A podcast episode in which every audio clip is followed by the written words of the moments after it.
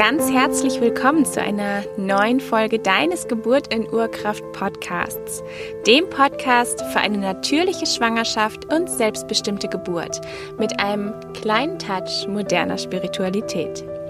Solltest du mich noch nicht kennen, mein Name ist Ann-Kathrin Gnutzmann. Ich bin Hebamme, selbst dreifache Mama und Gründerin von Naturgeburt eine Plattform für verschiedene Online-Coaching-Programme, die dich ermächtigen, eine natürliche Schwangerschaft und selbstbestimmte Geburt zu erleben. In der heutigen Folge möchte ich mit dir über deinen errechneten Geburtstermin sprechen und darüber, wie sinnvoll eine Einleitung bei überschrittenem Geburtstermin eigentlich ist. Bevor wir aber tiefer in das heutige Thema einsteigen, möchte ich dich zur Feier des heutigen Tages nochmal auf das Gewinnspiel hinweisen. Denn heute ist mein neu kreierter Geburt in Urkraft Mitgliederbereich online gegangen. Dieser ist für Schwangere, aber auch für Frauen in der Kinderwunschphase und es gibt hier geburtsvorbereitende Videomodule, einen ein Community-Bereich, ein Vision Board, monatlich neue Inhalte und auch zwei Live-Sessions pro Monat. Also wirklich unglaublich viel Inhalt und du hast die Möglichkeit, drei Monate dieser Mitgliedschaft zu gewinnen, wenn du meinem Podcast bis zum Ende des Monats eine Bewertung schreibst und mich per Mail darüber informierst. Alle Teilnahmebedingungen dazu findest du auch nochmal in den Show Notes, da schreibe ich dir das alles rein. Und ich habe in den letzten Wochen so, so viel an diesem Mitgliederbereich gewerkelt und freue mich so sehr darüber, ihn jetzt endlich mit dir teilen zu können. Und es ist so, so, so schön. Ja, aber okay, genug gequatscht. Ähm, wir wollen jetzt einmal direkt einsteigen, denn der Geburtstermin, das ist so der Termin in der Schwangerschaft, um den es irgendwie immer geht und um den sich immer alles dreht. Und tatsächlich werden an diesem Termin nur 4% aller Babys geboren.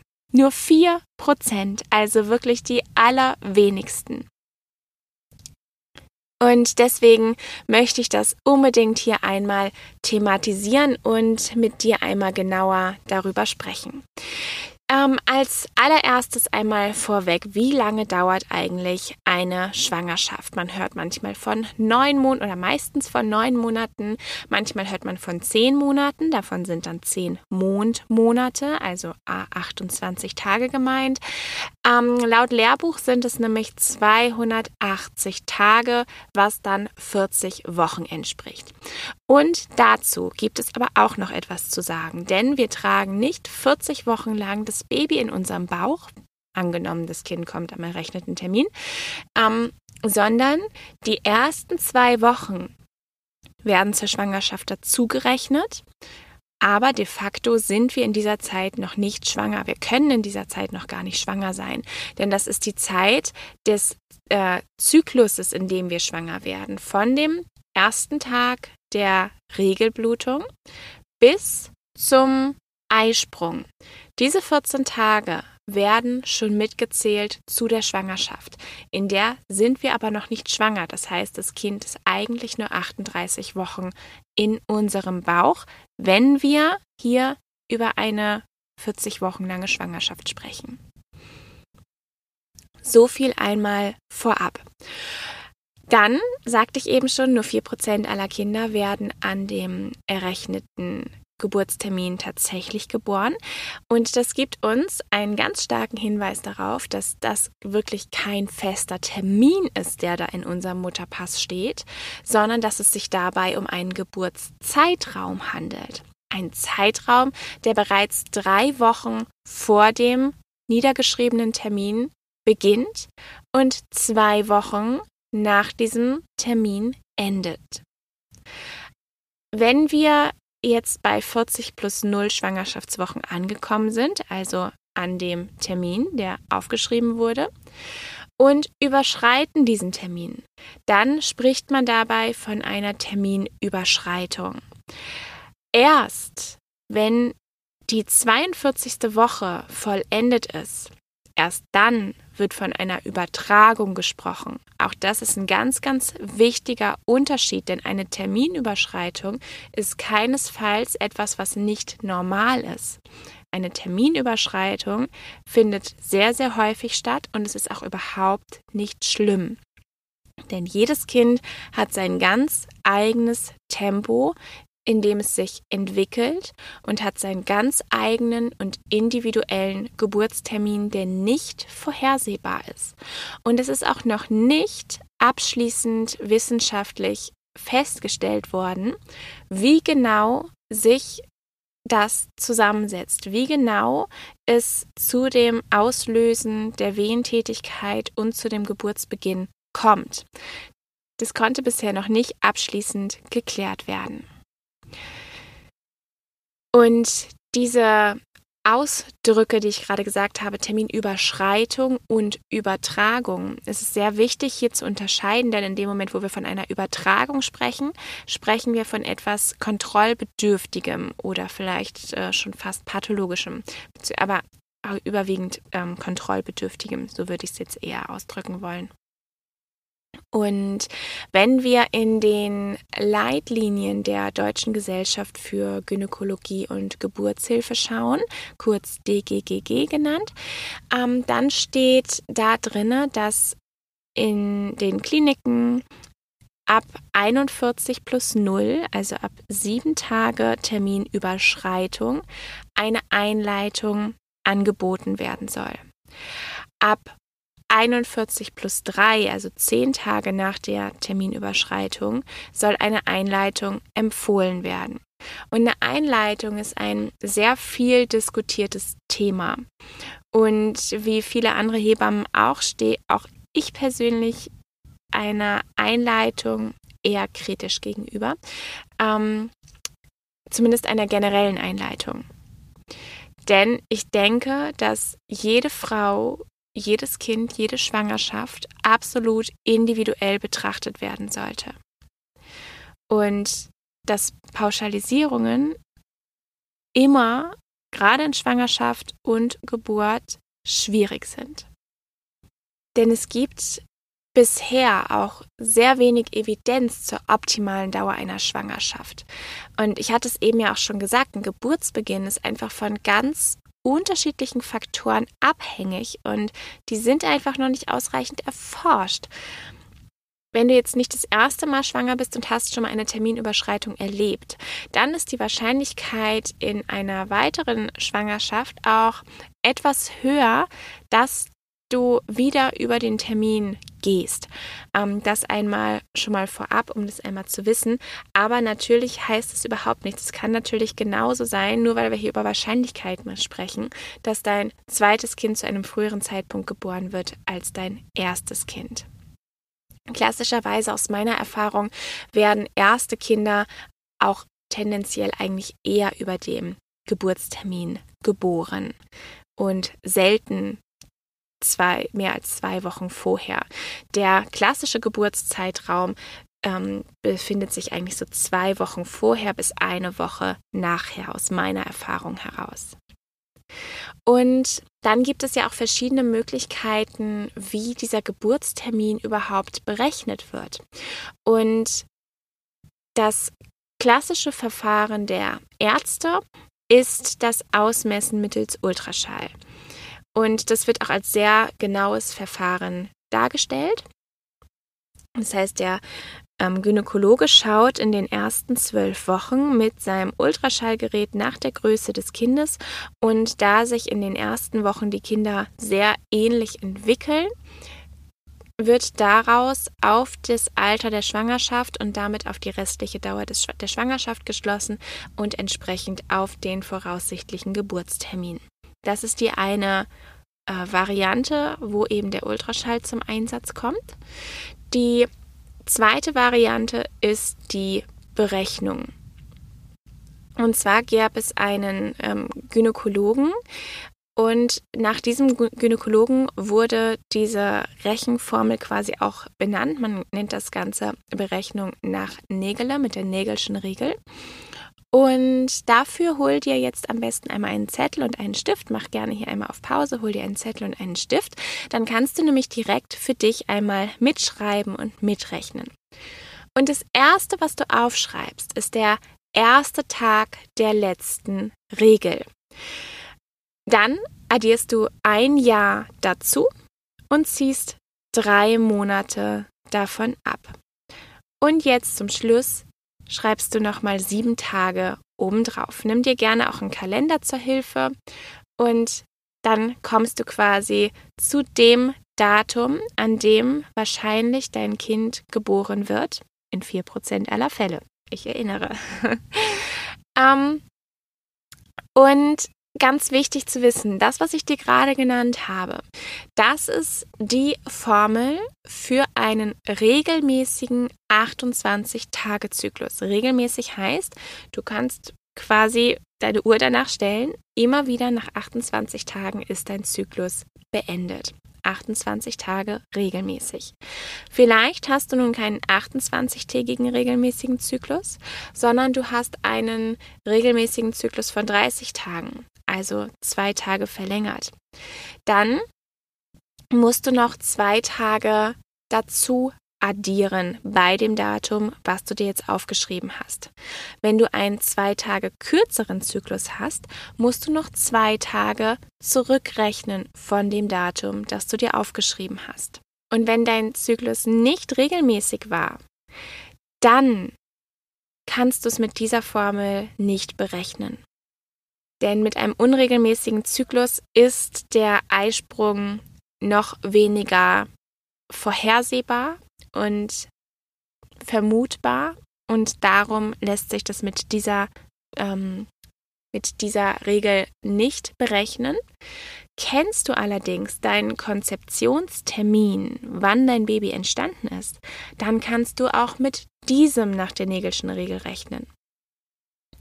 Wie machst du das? Schreib das Datum deines Konzeptionstermines auf, wenn, du, wenn dieser bekannt ist.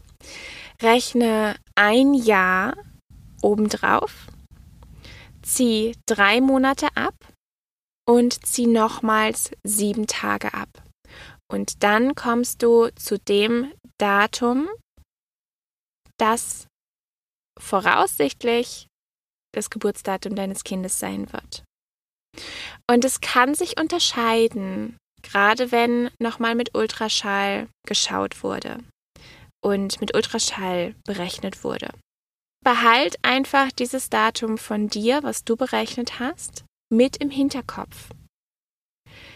Versuch es nicht komplett zu vergessen, nur weil ein Ultraschalltermin in dem Mutterpass steht, sondern behalte es im Hinterkopf, gerade wenn es stark abweicht, vielleicht eine ganze Woche. Und gerade wenn es dann zum Beispiel um Terminüberschreitung geht, dann ist es wichtig, diesen Termin für sich nochmal im Hinterkopf zu haben und eben zu bedenken, dass das Kind vielleicht noch ein bisschen jünger oder älter ist als nach Ultraschall berechnet. Denn in Deutschland wird ungefähr jede fünfte Geburt eingeleitet. Und jede fünfte Geburt ist, finde ich, ganz schön viel. Es gibt verschiedene Möglichkeiten der Geburtseinleitung, einmal die natürlichen, einmal die medikamentösen. Und auf die genauen Möglichkeiten, wie eine Geburt jetzt eingeleitet werden kann, möchte ich gerne in einer anderen Podcast-Folge nochmal drauf eingehen, aber das soll jetzt hier nicht das Thema sein sondern hier möchte ich einfach generell einmal mit dir darüber sprechen, ähm, wie sinnvoll quasi eine Einleitung sein kann oder eben nicht in Verbindung mit dem Geburtstermin. Denn warum wird eigentlich eingeleitet? Mit einer Einleitung soll eine Totgeburt vermieden werden. Und es gibt zu dem Thema Totgeburt oder verstorbenes Kind in der Schwangerschaft nach Terminüberschreitung unterschiedliche Untersuchungen mit unterschiedlichen Ergebnissen. Eine Untersuchung sagt, dass etwa 1,7 Totgeburten je 1000 Geburten stattfinden und dass ab der 42 plus 0. Schwangerschaftswoche, also ab 14 Tage nach Terminüberschreitung, also in dem Rahmen, wo wir jetzt in die Übertragung kommen, dass wir hier ein Risiko von 1,9 Totgeburten je 1000 Geburten haben. dass das Risiko also minimal ansteigt. Die Frage, ob Einleitungen hier die Lösung sein können, ist allerdings noch fraglich, denn die Rate an Totgeburten ist seit 2005 nahezu unverändert geblieben, dabei der prozentuale Anteil an Einleitungen stetig steigt. Und deswegen ist eine Einleitung ähm, vielleicht auch kritisch zu betrachten, vor allem individuell von Frau zu Frau und von Schwangerschaft zu Schwangerschaft zu betrachten. In Großbritannien, da wartet man zum Beispiel eher ab. Es wird regelmäßig mit dem CTG kontrolliert, aber generell wird dort eher abgewartet, auch bei Übertragungen. Solange keine Auffälligkeiten sind, natürlich immer, ich spreche hier immer von einer gesunden Schwangerschaft, bei der keine Auffälligkeiten sind. Und eine Einleitung, die hier ja in Deutschland das Mittel der Wahl ist, die beeinflusst natürlich auch den Geburtsverlauf. Da möchte ich dir einmal so ein paar ähm, Nachteile quasi einer Einleitung nennen, denn das, der Vorteil bzw. das Ziel einer Einleitung, das sagte ich ja schon, ist eben Totgeburten zu verhindern. Wie effektiv das stattfindet, wie gesagt, ist fragwürdig. Es bleibt zu bedenken, dass eine Terminungenauigkeit möglich sein kann. Auch wenn dein Zyklus zum Beispiel immer regelmäßig war, kann es sein, dass er das dieses eine Mal nicht war. Auch ein Ultraschall kann sich vermessen. Auch das ist potenziell möglich. Und es kommt auch hinzu, dass jedes Baby unterschiedlich lange braucht, um bereit zu sein, hier auf diese Welt zu kommen. Sicherlich kann auch die Ernährung eine Rolle spielen bezüglich des Geburtstermins. Ich werfe hier nur einmal ein Stichwort rein, das nennt sich Luvenernährung. Vielleicht hast du Lust, dich damit nochmal näher auseinanderzusetzen, dann ähm, mach das gerne. Auch das würde jetzt hier an dieser Stelle zu weit führen, das komplett auszu, ähm, auszu, hier einmal komplett auszuschweifen. Aber auch die Ernährung und vor allem eine sehr zuckerhaltige Ernährung macht wahrscheinlich einen Unterschied im Geburtstermin. Also wenn du dich gesund ernährst, wenn du vielleicht sogar Terminunkleid, vielleicht sogar Terminunklarheit hast, beim letzten Mal vielleicht auch schon, wenn du schon ein Kind hast, über den Geburtstermin rübergegangen bist, dann sind es alles Dinge, die vielleicht, und trotzdem ist es individuell zu betrachten und mit deiner Hebamme oder deinem Gynäkologen zu besprechen, die vielleicht eher zu einem abwartenden Verhalten tendieren könnten. Denn leitet man nun medikamentös oder anderweitig invasiv die Geburt ein, dann kann es durchaus auch zu einer Überstimulation der Gebärmutter kommen, die wiederum auch schwere Komplikationen nach sich ziehen kann. Also es kann passieren, dass du einer Einleitung zustimmst und vielleicht, und auch das gilt es unbedingt zu sagen, schlägt diese Einleitung auch nicht direkt an. Das heißt, du bekommst ähm, entweder ein Vaginalgel oder oral bekommst du Tabletten, ganz unterschiedlich, je nachdem, was du besprochen hast. Auch hier gibt es noch andere Möglichkeiten, wie zum Beispiel Endballonkatheter oder ähm, auch eine Blasensprengung wird manchmal als Mittel der Einleitung gewählt, eine Alpol-Lösung. Also auch da gibt es verschiedene Möglichkeiten. Und wie auch immer, wofür auch immer ihr euch dann entschieden habt, gerade wenn es eine medikamentöse Einleitung ist, dann kann es sein, dass das einige Zeit dauert, bis diese Mittel anschlagen. Bis du erste Kontraktionen bekommst oder du bekommst vielleicht immer wieder Kontraktionen, die dann aber gar, gar nicht viel bewirken, die vielleicht sehr schmerzhaft sind, sehr anstrengend sind, aber nichts am Muttermund verändern. Auch das ist möglich. Und vielleicht geht dann auch irgendwann, früher oder später, die Geburt los und du hast muttermundswirksame Wehentätigkeit. Aber durch diese Überstimulation kann es durchaus sein, dass diese Wehentätigkeit zum einen als sehr viel schmerzhafter und schwerer auszuhalten wahrgenommen wird, zum zweiten vielleicht auch keine ausreichenden Pausen bietet, weder für dich noch für das Baby. Denn auch die Plazenta wird natürlich mit jeder Wehe, mit jeder Kontraktion beeinflusst und weniger durchblutet. Und durch diese geringere Durchblutung ist es eben wichtig, dass ausreichend Pausen zwischendurch ähm, sind zwischen den einzelnen Kontraktionen. Denn ansonsten kann das Ungeborene eventuell zu wenig Sauerstoffmangel haben. Das heißt, dass die Plazenta nicht mehr gewährleisten kann, dass dein Baby mit ausreichend Sauerstoff versorgt wird. In seltenen Fällen kann es auch mal passieren, dass, äh, dass die Gebärmutter reißt durch diese Überstimulation.